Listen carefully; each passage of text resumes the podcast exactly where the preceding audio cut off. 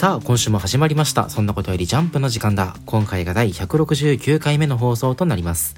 このラジオはもう子供じゃないけど大人にはなりきれない。そんな二人が世界へ届ける奇想天外高等向け絶対絶命ジャンプ感想ラジオとなっております。お相手は私太田とそして私田中でお送りいたします。さあ今週のジャンプは2022年第52号。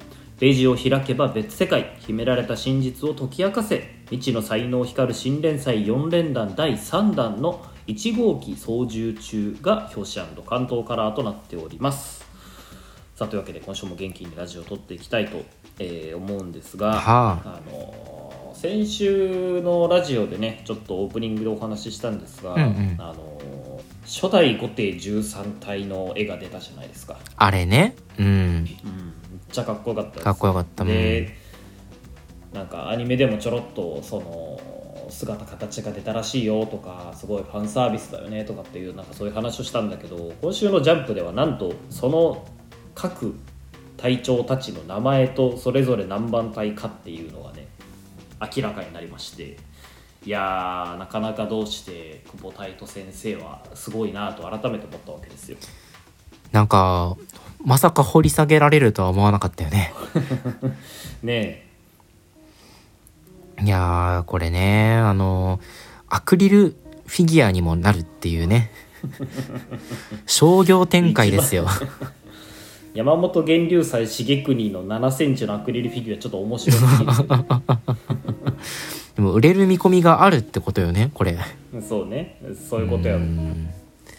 まあでも好きな人はそら好きでしょう。まあね。まずこのブリーチの公式から新規に供給があるってこと自体ねこの長年のファンからすればもう良好ですから。っ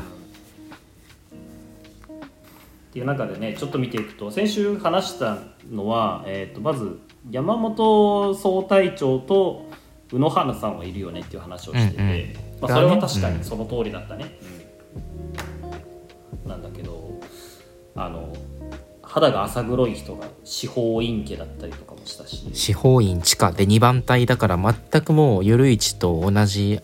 あのタイプの、えーうん。隊長だよね。そうだね。だしあと眼帯のツインテールの女の子が男の子かわからんやつ。うんうん。斎、藤不老不死君っていうんだよ かっ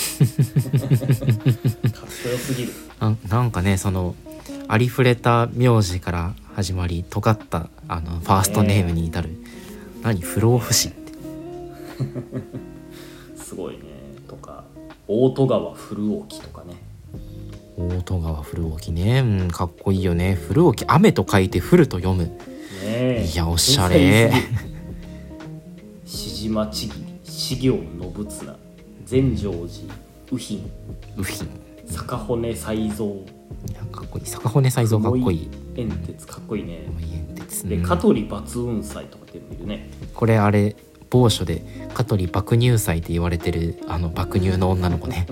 あ これ爆乳なんだ爆乳爆乳えー、なんかもっと掘り下げてよって思いたくなるよねそうななると。なんかねこの先週あの公開された、えー見開きのカラーが、まあ、そのまま切り抜いてアクリルフィギュアになってるんだけど、なんか他のカット欲しいよね。欲しい。めっちゃ見たいよ、欲しいしうーんやっぱこうバーン・ザ・ウィッチじゃないけど漫画でも読みたいよね。ね。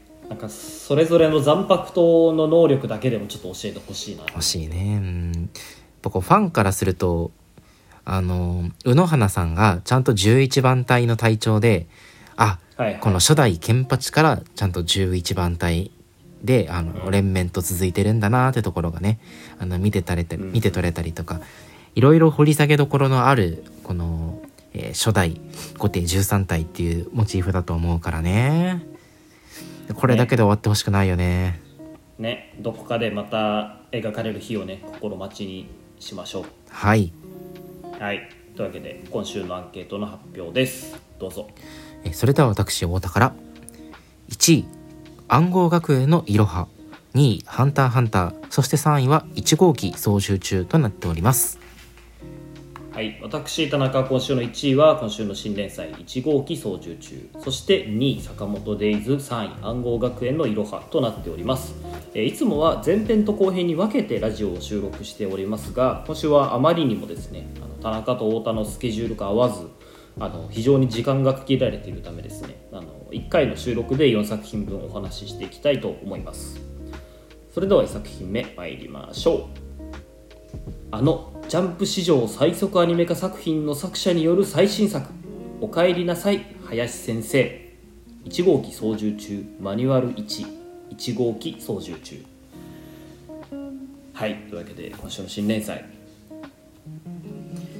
いや本当にねあのー、1号機操縦中というところで作者がえーっと、誰先生だっけ？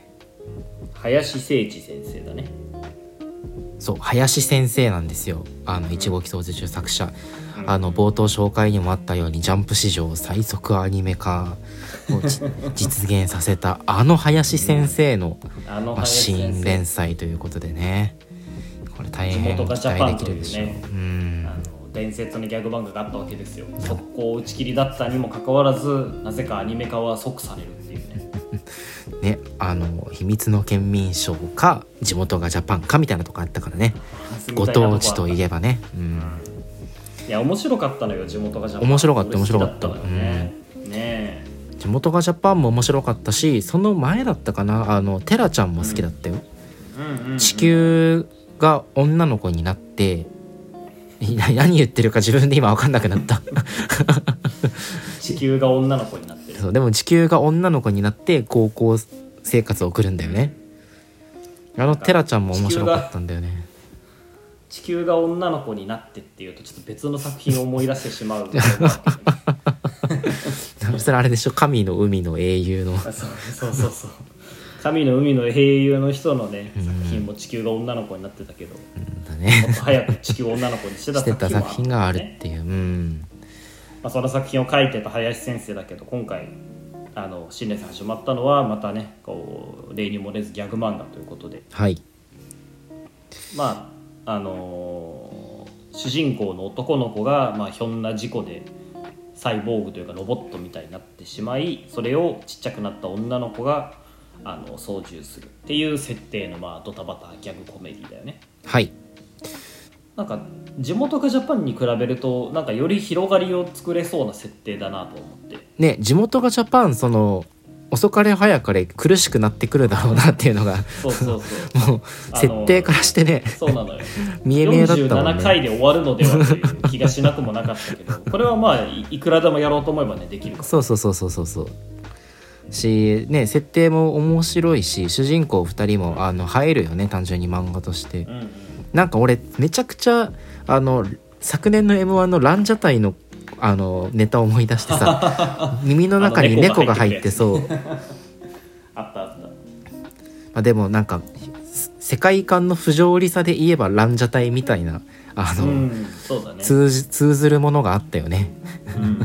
まあもともとその作風としてねナンセンスな感じは相変わらずというかねもともとそういう作者ではあるから本作もいかんなくそのパワー感みたいなのがねうん。発揮されてたけど、どうだろうね。まず冒頭からさすごいそのうん。突拍子もない始まり方しててうん。なんかその1号機くんがサイボーグになってあの操縦されるんだろうなっていうのは想像ついてたんだけどうん。い1号機くんがそのサイボーグになる以前にあのヒロインのちあのミサオちゃんがさあの、はいはい。そもそも小人化してるっていううんここれが結構なんか予想外のあの不意打ち的な驚きがあって、うん。でなんかそれもさリカちゃんハウスに住みたいっていう理由が俺すごくあの自分の中にストライクで。うん。面白い。もう一生美咲ちゃんを支え美沙ちゃんか。一生美沙ちゃんを支えていこうって思いたく思えるぐらいいい理由だよね。リカちゃんハウスに住みたいうん確かに、うん、確かに。応援したくなる。そうそうなのよなんかバカと天才が表裏一体すぎるとかねそのツッコミも結構テテクニカルっていうあれじゃないけどなんかセンス良くていい。センスいいよねこれ。うん。うんいい。確かにと思うし。なんかやっぱうん。全体的に手つきが上手くなってるよね。あーオートジャパンもすごうんうん。く良かったんだけど、なんかよりまとまりがある面白さというかそうだねうん。パワーは相変わらずのままでその地元がジャパンよりは読みやすくなってるみたいなのはすごく感じたね、なんかツッコミ秀逸だしあの、うん。絵のパワーもさやっぱ東ローランドゴリラの鉄槌とかすごいじゃん、面白い。面白い、そうそう手数がなんか増えたよね、うん。うん、そうそうなのよだうん。脱走した発情中の東ローランドゴリラからパウンドレンダーを受けは 面白い。めちゃくちゃ面白いね。これねめちゃくちゃ面白い。まっとうに面白いのよ。ああすごいと思って。なんか今からその金全金玉を集めに行くあのタタバタ会が始まるのかなと思いきやまさかの一コマでね 積むっていうのが斬新で面白かったよね。面白いいやー画力もね上がってるしなかなか期待できるなとは少なくとも地元がジャパンの1話よりはうん。100%期待ができるなとう思う、ん、そうそうそうなのよそうなのよ。うん。どうなんでしょうねジャンプのギャグコメディ枠で言うとやっぱ僕とロボコがさちょっと今壁として高いじゃない、確かに。で、まあ、その他で言うと、えー高校生家族はい。高校生家族がもしかしたらもうそろそろ終わるのかもしれないみたいな雰囲気を漂わせてて、まあ、あとは強豪らしい強豪強いて言えばウィッチウォッチかな。うんそうね。割となんか生き残る線あると思うんだけどな。まあ似た作品はないじゃないよね。強て言うならロボコかなという感じはするけど、でも読み味多分あのー、1号機の方がギャグコメディに振り切ってそうだし、うんうんうん。そうだね本当にロボコはなんか安定感があるそうそうそうそうそう。のそはあるんだけどそのなんかドラえもん的なねやっぱそうそう。そう本当に安定感がしっとりした回もやっぱあるし。うんうん。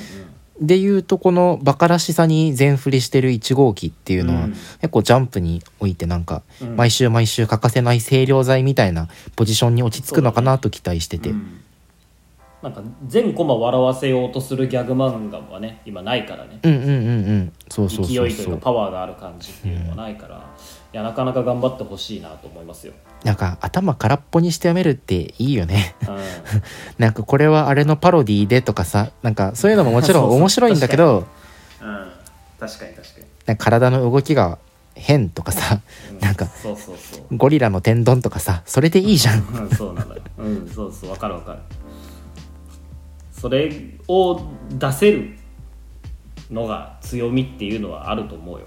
そうそうだね。うん。いやーでもなんだな。うん。最後はあのなんだろう高校のクラスの自己紹介でさうん。最初クラスメートの阿川太陽くんがちょけてるじゃん。はいはい。うん。あのそれに対して「はい目立ちたがりの阿川くんでした。目立ちたがりの後やりづらいだろうけど次の人」って回していく担任の先生嫌じゃない？嫌だ あの俺が俺が阿川君だったらもう心折れて不登校。もう学校来れないよね。そう。あのこの先生へのストレスが厳しくて俺今週3位だったんだよね。それが1位になれない理由そう理由だったんだけど。いやでもでもそう全然面白いよでも普通に阿川太陽君面白いしな。魚粉でむせて海を感じることは、ね、センスある方だと思うよ。そうそうこれが評価される世の中であってほしいよね。そうそうそう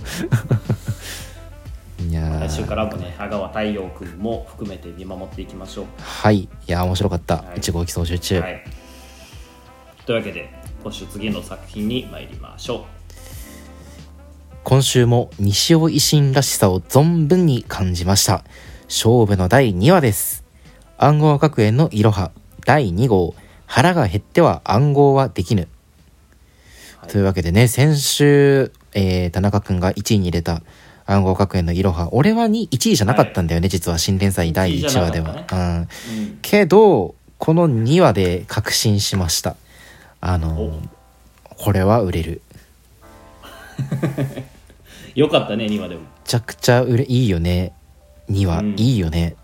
なんか2話で一気に少年漫画に振り切ってきたよね。うんうんうんそうだね。暗号云々っていうより単純にその縦軸の面白さっていうところが出てきてそうそうそうそう。よかったね。1話は結構その暗号学園っていうあの舞台装置の説明であったりとか、まああうんうん。のこういうアイテム持ってますっていうその状況設定のね怪人にとどまった感があるんだけれどもはいはい。やっぱり2話にしてさ暗号もそこそこにこの終盤とんでもないあの情報開示がされるじゃない。うん、これ少年漫画としての盛り上がりとんでもないでしょ。いやすごいね。やっぱりなんといってもこの主人公のいろはくんとつつるんでる、えー小越ちゃんなんだけれどもうん。この小越ちゃんはあその学園に隠された埋蔵金をもとに世界あの世界で起こってる戦争を減らしたいんだ。一緒に戦争をなくそうぜとはいはい。誘われて、すごく魅力的な申し出じゃない。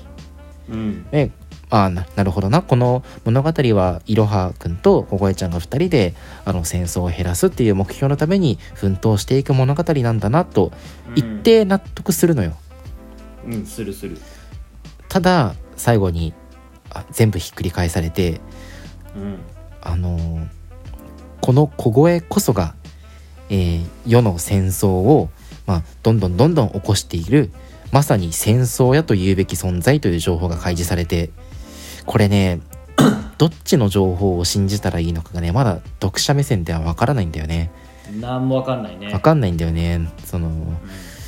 キョラが言う通り、まあ、小声が戦争を起こしてる張本人なのか、埋蔵金手にしたらもっと戦争が増えかねないのかそれともあの小声の言う通り小声自身戦争をなくす、この世からなくしたいと思ってるのか全く読めないんだけどとりあえずあのとんでもないことがこの漫画の中で起こってるとこ事事実だけはなんか伝わってきててそうだね。このなんかどっちが本当なんだってワクワクしながら来週から読んでいく感じはたまんないよね。いいね。うん。なんか一話の中でその何本当の目的の提示とそれをひっくり返すっていうところまでやるの偉いよね偉い偉い。ねえ普通その？小越ちゃんの真の目標一緒に戦争なくそうぜっていうやつを描いて来次週に引いた上で何話か後に実はこいつはみたいなやってもおかしくないところなので、うんうんうんうん。そこでねさらにそのキョラから見た公演の本性っていうのを1話の中ですぐ入れてくるっていうのはよりその面白さというか興味が惹かれるうんのが加速するよね。なんかその西尾維新先生がこんなにも分かりやすくその興味引くポイントを第2話に設けてくるとはなと思って。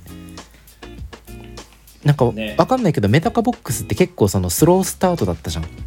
うんうんあのマイナス学園コメディだった。そうそうそう。マイナス13組が登場しては初めてこうバトル漫画、少年漫画らしくなってきてそこから盛り上がりを見せてきたっていう作品だったと、うん。俺の中では思ってるんだけど割とこのいろはいろはに関しては2話時点で分かりやすいその物語の縦軸のフックっていうのを見せつけてきててうん。でまた今週その暗号要素結構すんなり流されたじゃん。うんあの第1話時点では毎週毎週しっかり暗号を読者が考えてもしかしたらその暗号の答えも次週まで持ち越して暗号を解くこと自体が物語の目的みたいな話になるのかなと身構えてた自分がいるのよ、そうだね。ただ今週ぐらいその暗号自体スルッと流されてその内容もなんかねわかるかいみたいな言ってしまうと ちょっと考えてもどうしようもないものだったりすると。そうそうそうそう。もうなんか諦めもつくしこのうん。敷居の低さはすごく読みやすいなと思って身構えずに読めるなと思ったところなんだよね、そうだね。いやいやまさかここまで西尾維新先生がジャンプに寄せるとはな。いや本当にあのー暗号もねそのセンターカラーで今週はモールス信号を使いますよっていうのもなんか提示してたりしてるしね。うんうんそうだねそうだね。これも面白いよね。ABCD とこのねこうさう。ん。つそうそう。つつつとかつつつつとかをね対象表載せててね。うん。うんうん面白い。いやなかなか2話で一気に加速してきたなっていう感じはもちろんするんだけど、うん今週俺何が嬉しかったって、うん。西尾維新ネームがたくさん出てきたことなのよ、ね、それだけでもう俺は嬉しくなっちゃうよ。あの斎藤不老不死レベルの名前がね。そうそう13人と言わず。あこっちも13人だ。そうなのよ。違うか。こっちは10、えー、5人？あかな。違うな。15人か。うん。9 15人だね。15人登場したね斎藤不老不死が出てきた時に西尾維新ネームっぽいなって言われてたんだけど、いや本物の西尾維新はそんなもんじゃなかったよ。あの誰が一番響いた今回新キャラたくさんひしめきおたまじゃくしそれはマムシひしめきおたまじゃくしさん。あのマムシひしめきすごすすごいよね。あのえこれ本当にそう読むのかもわかわかんないんだけど読むんだろうねきっと。読む読む読むええっと「ま」は普通に「まっとう」の「ま」だよね。真実の「真」で、ね。マムシの「虫」はこれ虫が3ついるタイプの虫でうん。ひしめきは牛3つこのぎゅうぎゅうぎゅうでひしめきって読むの？本当に。あ読む読む。ひしめくって読むよ。これあ送りそうなんだ。へひえおたまじゃくしもこのままおたまじゃくしあー虫辺に科学の科と虫辺にロートのとそうはあマムシひしめきおたまじおたまじゃくしってカタカナじゃないんだ。このマムシひしめきおたまじゃくしの右隣にさナマスアキナってなんかシンプルな名前、シンプルでもないけどこの 比較的シンプルな名前が並んでるのもね。すごいよね。すごいよね。うん。よ要塞村六角。要塞村ね。六角、おぼろそぼろ。うんおぼろそぼろ、うん、面白いよね。母倉ランスロットもすごいよ。いや俺母倉ランスロットが一番好きなんだよね。これでランスロットって読ませるセンスはやっぱ西尾維新だなと思うけど。その乱数くじ乱数みくじって書いてさうん。そのランスロットまあまずランランスまでとかかるしさしかもその乱数くじとスロットってかけかかってるんだろうね、うん。きっとこれで投資でランスロットって読ませるのなんかあこれが西尾維新なんだってこうぶん殴られてる感じあるよね。すごいようねーん。二重濃三姫イエ重スのもよくない？濃姫イエスのいいいい。ね。めちゃくちゃなんかイエスノーだしノーだしみたいな。濃姫イエスのめちゃくちゃなんかその戦国時代にいそうな名前なのに あのノプレス・オブリージュとか言ってるのもいいよね。ね絶対に戦国時代にはいないのにいいそうな感じはするそうそう。そうキャラが混在しててさ。ねえ。でもなんかすでにここにもヒントは散りばめられてるんだろうね。あーだね。誰かがう嘘をついてるみたいな話が出たじゃない。そうそうこの中に嘘ついてるやつがいるっていうね。そうそうそう。でこの状態でもおそらくある程度推測ができるようになってるんでしょきっと。うーん大半は嘘をついているだからね。どうなんだろう。うん。ね。いや面白いな。いやそうね名前。あのもう一つさえっと、うん。今週新しく出てきた要素だと思うんだけれどもえっと M 組？はいはいはい。M 組っていうクラスの存在が示唆されたじゃない？うんうんでそんなクラス実在すら疑われてるのにって今週キョラちゃんが言ってるんだけどうん。あキョラちゃんじゃないか。M 組実在すら疑われてるのにってねいろはくんが言ってるんだけど、うん。いろはね。うん。ここに振りでメタバースってつくのめちゃくちゃこの後ワクワクするよね。ねえ。メタバースの M なのかな。メタバース組ってことだよね。でもそのうん。現実のクラスじゃなくてその電脳空間の中にあるクラスではいはい。まあはいはいその情報的存在としてのクラスメートなのかアバターに扮したクラスメートがいるんでしょ、ううなんかそこもね。マイナス13組を彷彿とさせていいよね。あるはずのないクラス、いるはずのないクラスメイト、ね。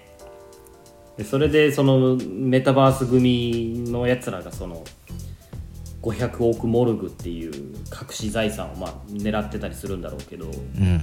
そのこの隠し財産を暗号資産っていうのもいいよね。いいよね。いや暗号資産いいよね。暗号暗号っていうのもかけてるし、うん。その暗号化された何あのビットコインとかみたいなそううんいううんことでしょ、うんうんいいよね。こういう二重三重の掛け言葉みたいになってるのを見ると西尾死んだなって嬉しくなっちゃうなよね。た単位がモルグなの気になるんだよな。モルグってあのモルグ街の悪そうそう。これ俺トラドラで得た知識なんだけどあの 死体そうそう。死体をなんか安置したりするとこなんでしょ？モルグって、はいはいそうそうそう。そうそうそう。あモルグ自体がそうなんだ。そうそうそう。モルグっていうのが死体工事所？あなんかそのそうそうえだからモルグ街ってなんかすごい要は不吉な名前の町みたいな意味なんだよね。ー、あそういう意味なんだねあれ。そうそうそう。なるほど。じゃあ死体がいっぱい出てくるのかいやそうなのよ。500億モルグっていうのがさなんかただただそのね単位としてのモルグなんじゃなくてうん。なんか1モルグってなんか1体の死体だったりするんかなと思って。ああ500億人の死体があるじゃん。500億人のだとしたらすごい2によって成り立った学園だったりするんかな。なるほどね。だから今回戦争屋とかさそのうん、いろいろ死の証人とかいう物騒なワードも出てくるけどさはいはい。この500オル500億モルグっていう単位もその価値はなんか刻一刻と変動するっていう話が出てきてるじゃない？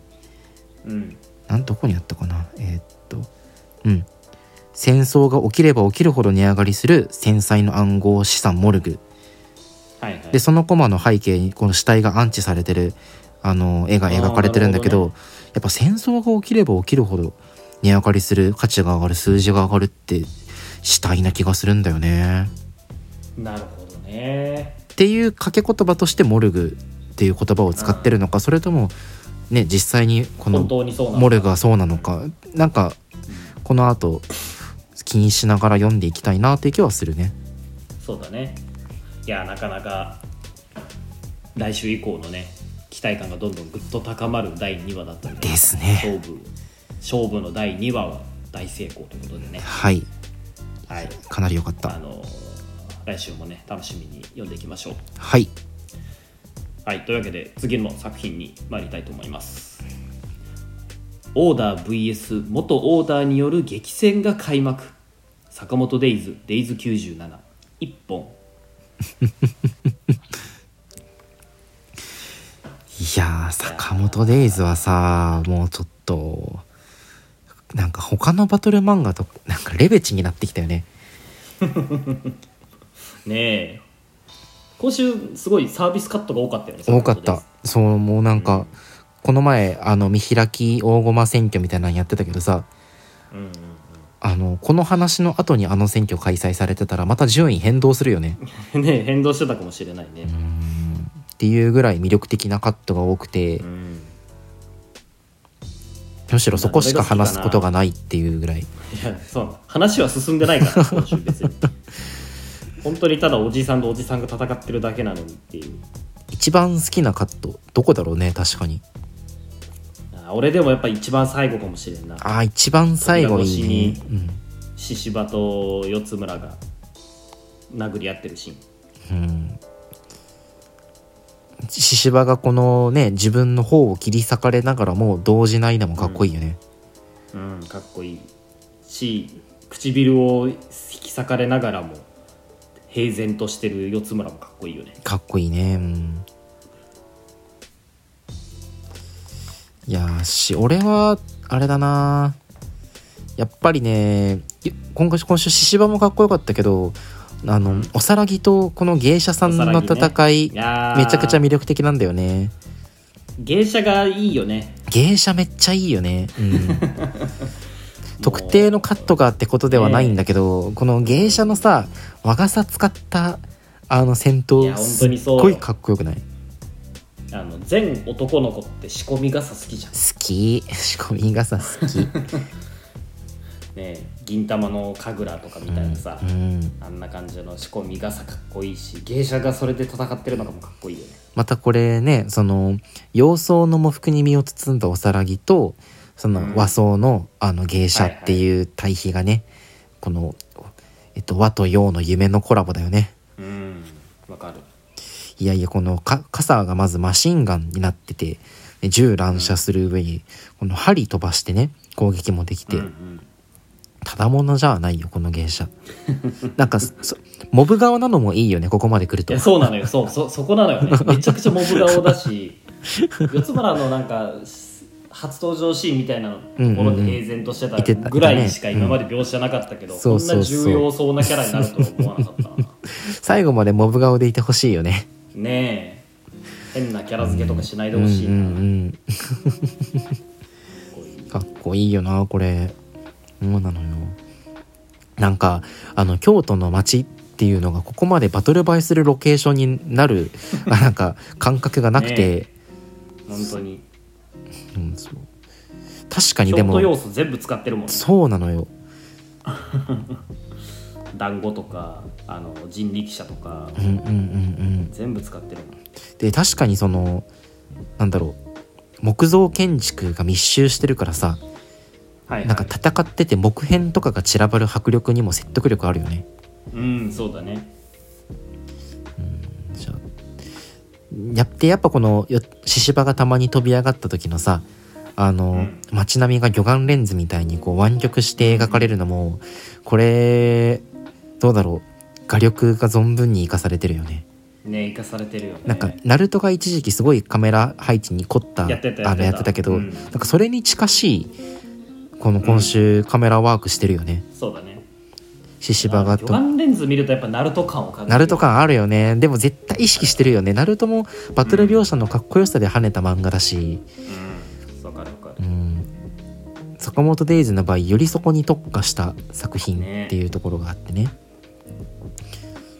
いや本当に読む声量読む麻薬ですよ。気持ちよすぎる。本当にそうよ。なんか本当に話進んでなくても面白いバトルが読めればそれだけで人間って満足できるんだなって再確認できたねえ。今までこの話の進まないバトルってむしろこうねあの剣王の対象ですらあったのにね。まさかそれで読ませる漫画が出るとは、あーそこはやっぱ呪術廻戦とかね坂本デイツとかバトルそのものがおもろいからもっとやれってなるんだろうね、でまあやっぱりあとね今週これこんだけ激しいバトルをあの重ねつつ一番最後さあの獅子場がお団子屋さんから出る時のこの扉に手をかけるかかけないかの1ページのさうん。なんか静寂の表現もまたすごいよね。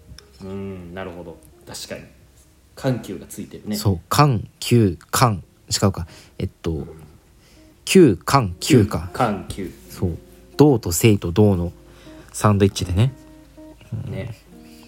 かなんかこの辺のねバトルバトル一つとってもそのすごく全体の流れを練って描かれてるんだろうなっていうのが伝わってくる。そうだね。やっぱ鈴木先生オーダー書いてる時の筆の乗りっぷりがすごいね。ね。オーダー書いてて楽しいんだろうね。楽しいだろうね。獅子場と大騒ぎパートになると明らかにバトル描写がぐっと面白くなって。なるよね。うん。そうなのよ。あやっぱ獅子場とおさらぎが好きなのか鈴木先生。まあそりゃそうだよな。うん。読んでても。俺たちもそうじゃん。そうダントツ魅力的な2人だもんね、うん、いやーどうでしょうね。獅子場と四つ村。あの今週冒頭でその馴れ初めというかあのファーストはいはいコンタクトが描かれてるんだけれども、えまあなかなかねこの会話もいいよね。うん、うん、いい。そのバトルが上手いだけじゃなくてこういう会話センスあるのも鈴木先生のうん。魅力だなと思うんだけどなんかそのローテーション差そのままつかず離れずの距離感そのままにバトルに発展するこのアンバランスさ危うさも今週、まあ、目立って、えー魅力的でね。うんそうだね。うーん。いや100話も間近ですよ。100は楽しみだね。なんかね。記念カラーとかやっぱ期待しちゃうよね。いやそれあるでしょう。あるでしょうね。今の坂本のなんか勢いなら関東表紙関東カラーはなんか間違いないと踏んでるんだけど。間違いないと思うよ、だよね。うん、でそのうち YouTube とかでなんかこの坂本のマット動画を公式が上げるんでしょ？グリングリン動くタイプのマット動画上げてはいはい。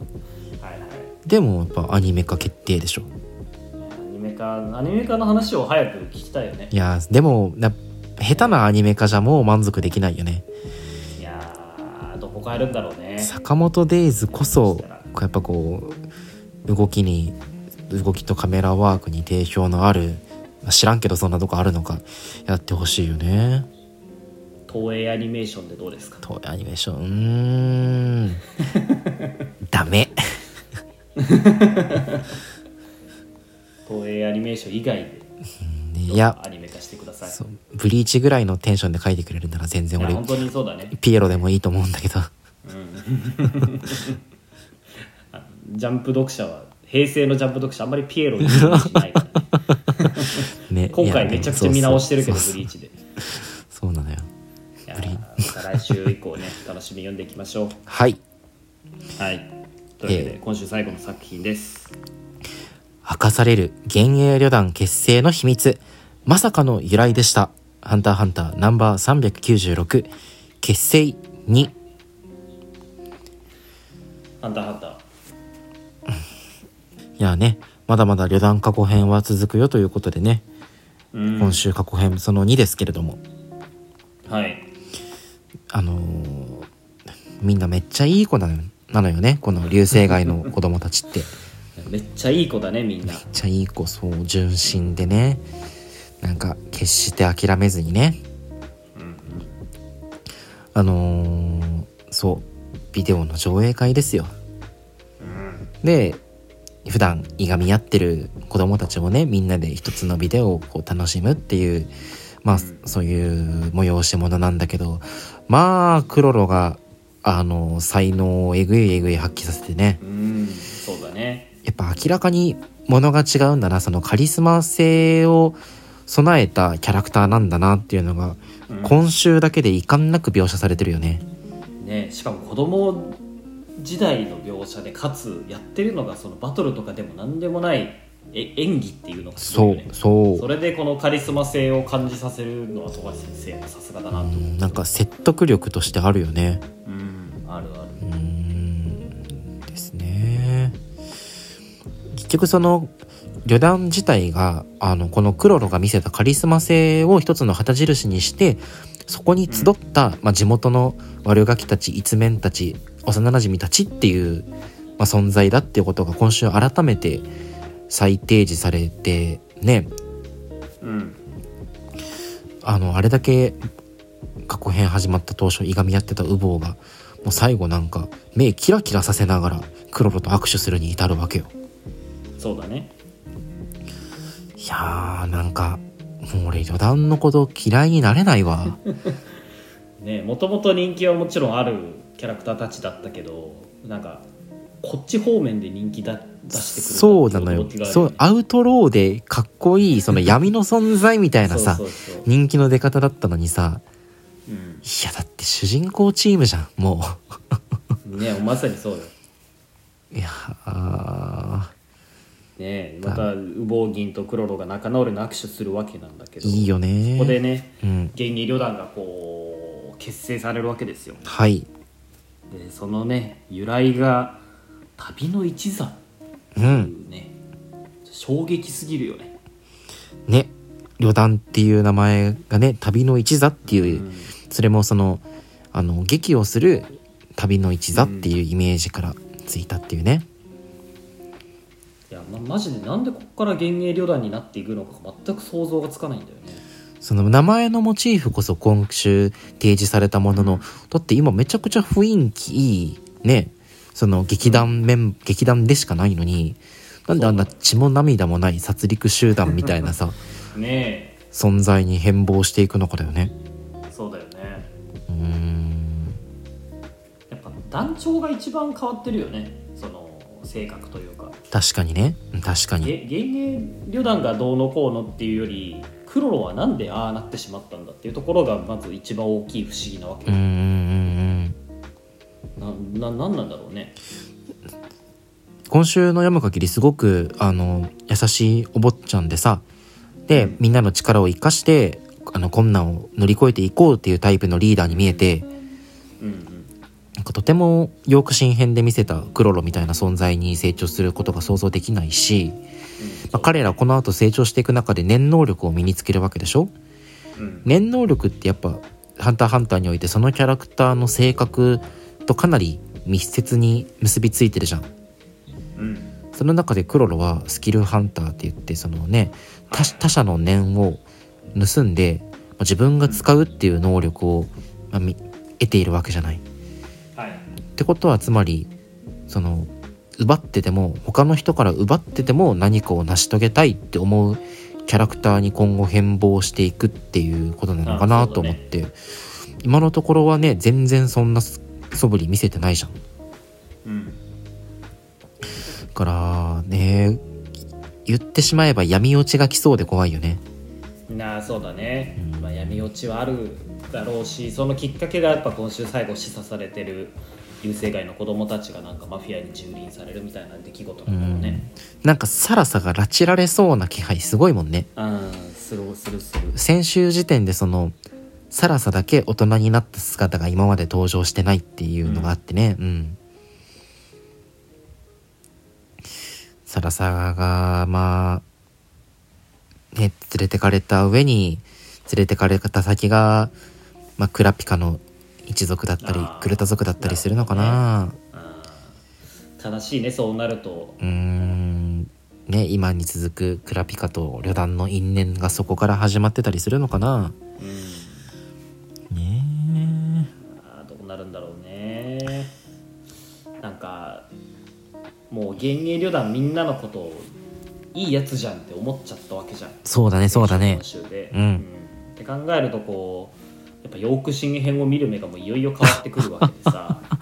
ねだから嫌だよね。よく新編もそうなのよ。なんかクラピカに感情移入できないよね。いやそうなのよ。あの抑止編なんかねそんなひクルタ族の目をたくさん略奪した幻影旅団悪いやつだなみたいな感じで読んでたけど、いやいやいやいやいやそんなこと許してやれよって思うよからパクノダがさあのう、ーうん、いやそうなのよあクラピカに捕らえられた後、まあクラピカの命令を守るかそれともうん。あのクラピカの命令に背いて旅団みんなの命を救うか選択するじゃない。あのシーンとかも涙なしには見れなくなるよね。そうなのよね。こんなに仲間思いの集団だったんだっていうのがだね明らかになったわけだからね。うー。ん。あとあの結局そのクラピカがウボウギン殺すわけじゃない。はいはいはいはい。チェーンで。うん。でその後さあの有名なシーンでクロロがビルの上から「うん。あのあなたへのレクイエムです」ってなんか指揮するシーンがある。うんうんうんうあのん暴動が起きてる下界を見ながらねうんうん。そういうシーンがあってわクソ中二でめちゃくちゃかっこいいなっていうだけのシーンだと思ってたんだけど、いうん。やめっちゃ悲しいものに見えるよね。そうだよね。うん。あの時ってウボウギンのことウボウさんって呼んでたのね、うんウボウさんあなたへのレクイエムですって。うん。って考えるとあの時のクロロはやっぱその子供時代を思い出してたのかなみたいな。ウボウさんって言ってるわけだし。今週ウボウのことウボウさんって呼んでるもんね。うん。とウボウのその最後のウボウのさ今週うん。言ってる願いがさあの、うん。旅団のみんなと世界一の悪役になることだなって言ってて、これまさにヨーク新編で旅団のみんながやったね殺戮ショーのことだよね。はいはいそうだね、なるほど。じゃあってことはウボウウボギンの目標はある程度あそこで叶えられてたってことなのかな？最後ウボウの無念を晴らすためにうん。ウボウの願いを俺たち叶えたよっていうことなんじゃない？うん。なるほどなるほど。っていう意味でのレクイエムなのかうん。花向けの。うん。はあ。ねえいやいやいいですねこれすごい。今ま週うん。今週さなんかうん。ぬるっと信長出てきたよね。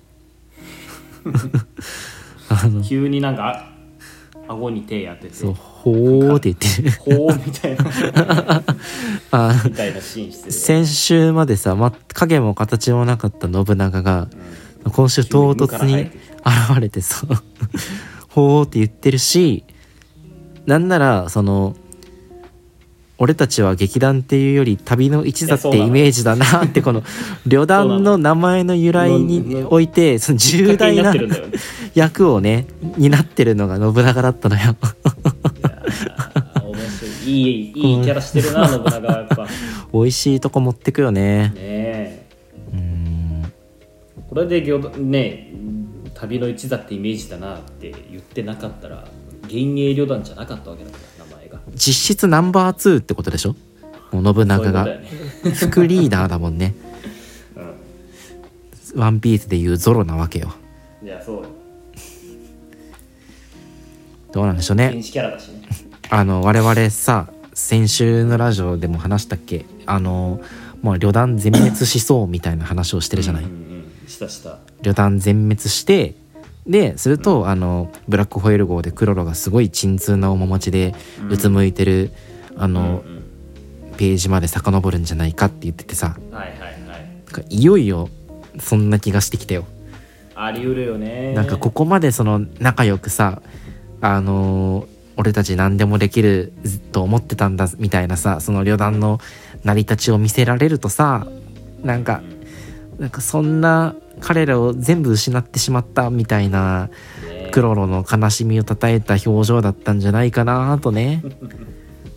そう考えるとあの絶望の表情をぴったりきすぎてるね。いやそうなのよ。最初読んだ時にはさ全然その時系列的にねあの素直にブラックホエールに乗った直後のクロロのあの表情だと思って読んでたから、うん。まあ確かにコルトピとシャルナークと殺されたらそんな表情もするだろうなとしか思ってなかったんだけどこれもしかしてね旅団の初期メンバー自分の幼なじみ全員殺された上でのあの表情だったのかもしれないと思うともういたたまれないよね。ねなんかクロロも頭は潰されても雲は死なないって言ってたけどうん。頭だけになってたのかもしれないね。だね。あの時点で手ね。足が全部潰さうれて。ん。いやそう考えると密かもいのことも好きになれなくなるな。密か一番やばいよねなんか。ねえ本当に密かが全員殺してたとしたらね。その言うたら旅団って地元の仲良しメンバー東海オンエアみたいなもんでしょ？そうだね東海オンエアだね。そこになんかさバトルジャンキーが入ってきてさ。空気読め。サークルクラッシャーなのよマジでサークルクラッシュしてるじゃん。ね。えいやーなんか俺たちただの仲良しメンバーだったのに評判が一人歩きしてさそしたらマジモンが入ってきて。マジモンが入ってきてそいつに全部めちゃくちゃにされるっていう。ねいや悲惨な話だよ。まあなんか東橋先生のツイッター見ると397話来週あたりにクラピカの顔が描かれてたっていう話を聞いたから、まあ、来週の前半ぐらいで過去編終わってクラピカパートに入るああなるほど。そしたらまたじゃあストーリーに動きが見られるんでしょうかね。そうですね、うん、楽しみに読んでいきましょう。はい。はい。というわけで今週ちょっと駆け足でしたが4作品お話ししてまいりました。いかがでしたでしょうか。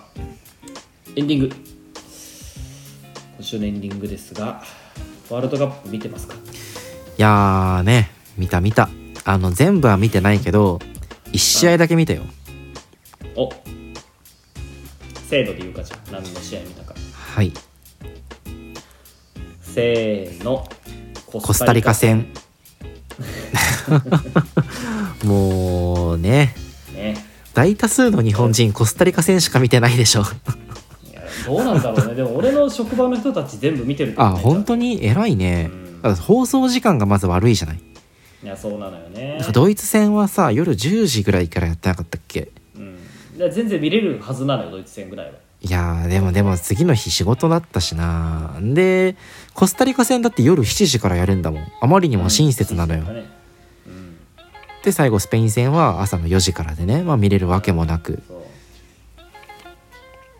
なんだけど何が悲しいって見た試合だけ負けてる。あーね。世間ほど分けないっていう悲しさがあるよね。なんか俺なんかその全然ワールドカップ興味なかったけどそのドイツ戦で、まあ、格上に勝ったジャイアントキリングしたっていうのを聞いてあーそんな盛り上がってるなら見てみるかと思って臨んだコスタリカ戦でさ、うん。なんかそうだねまさかの敗退なわけよ。やぶ敗戦なわけよ。うん。ねえ。なんだよ日本弱いじゃないかと。ドイツ戦のあれはまぐれだったのかと思って見なかったスペイン戦で、まあ、歴史的逆転なわけですよ。はいはいはい。こうなんか浅はかなミーハー心理を 見透かされてるようで恥ずかしくなるよね。そう本当に。やっぱちゃんと見る全部見るようなやつにしか決定的瞬間って訪れない ねえいや自分が自分で恥ずかしいわ。俺もね俺ドイツ戦見てたんだけど。あすごいじゃん。うん。後半20分で寝っちゃったのよ。あもったいない。あもったいないそれは。そう。同点ゴールが後半28分だったらしくて。うわー。いやでも負けそうだったもん。まあね見てないけど後半20そうだよね。前半だけで負けててねボールポゼッション3割ぐらいだったよ日本、うん。まあスペイン戦2割だったらしいけど。どう考えても無理だろうって思ってもう明日も早いし寝るかっつったらその後すぐ逆転しててな。やだねだから逆に俺たちが見ないことで勝ってるのかも。やっぱあ緊張するんじゃない？俺たちが見てたら。いやそうなのよ。選手たちも。あの そうなのよじゃないけどそんなのよではないそうなのよではないけどもうここまで来たらあのーなんだろう本戦一試合もうん見ずに行こうと思ってて、12月6日のあれも見ない？あのトーナメント1回戦トーナメント一回戦クロアチア戦か。そうクロアチア戦も見たら負けだろうと思ってて。確かに。だからだって世の中の人たちが そうそうそう。感動を得るために我々はじくじたる思いで見ないってことに。かかってるんでしょ？これがなんかその初ベスト8に進出できるかどうか。まあまあそうだね。あの今まで日本代表ベスト16止まりってことでね、うん。そうそうそう。そこまで来たらなんか俺一人ね我慢して済むのであれば。そういうことよ。ねそう。事前事業なわけよ、そうよ。俺は涙を飲むよ。うん、だから俺たちの涙を糧にねあのベスト8を突破してくれれば嬉しいよね。ねえ本当に。ね。いやーこれだけ。そうは言ってもねあの日本が勝つと嬉しいもんやから見てないとしても、うんうんやっぱ盛り上がるよねこういう国際スポーツ行事ってね、そうそう。いいことよ。やっぱ日本に元気よ。あんまりねそのスポーツに固くすんのも好きじゃないけど、うんうんうん。そうは言っても盛り上がるもんは盛り上がるから。さ、なんかねやっぱこうスサッカーでめちゃくちゃ原始的なスポーツじゃない？そうね。そう。玉玉蹴って枠に入れるっていう。ね。で22人中20人がハンデしょってるから。そうそうそう。ステー使いなんて自分でハンデを貸してやってるから。でもなんかその原始的であるがゆえにこうね世界中の人が熱狂できるっていいよね。ね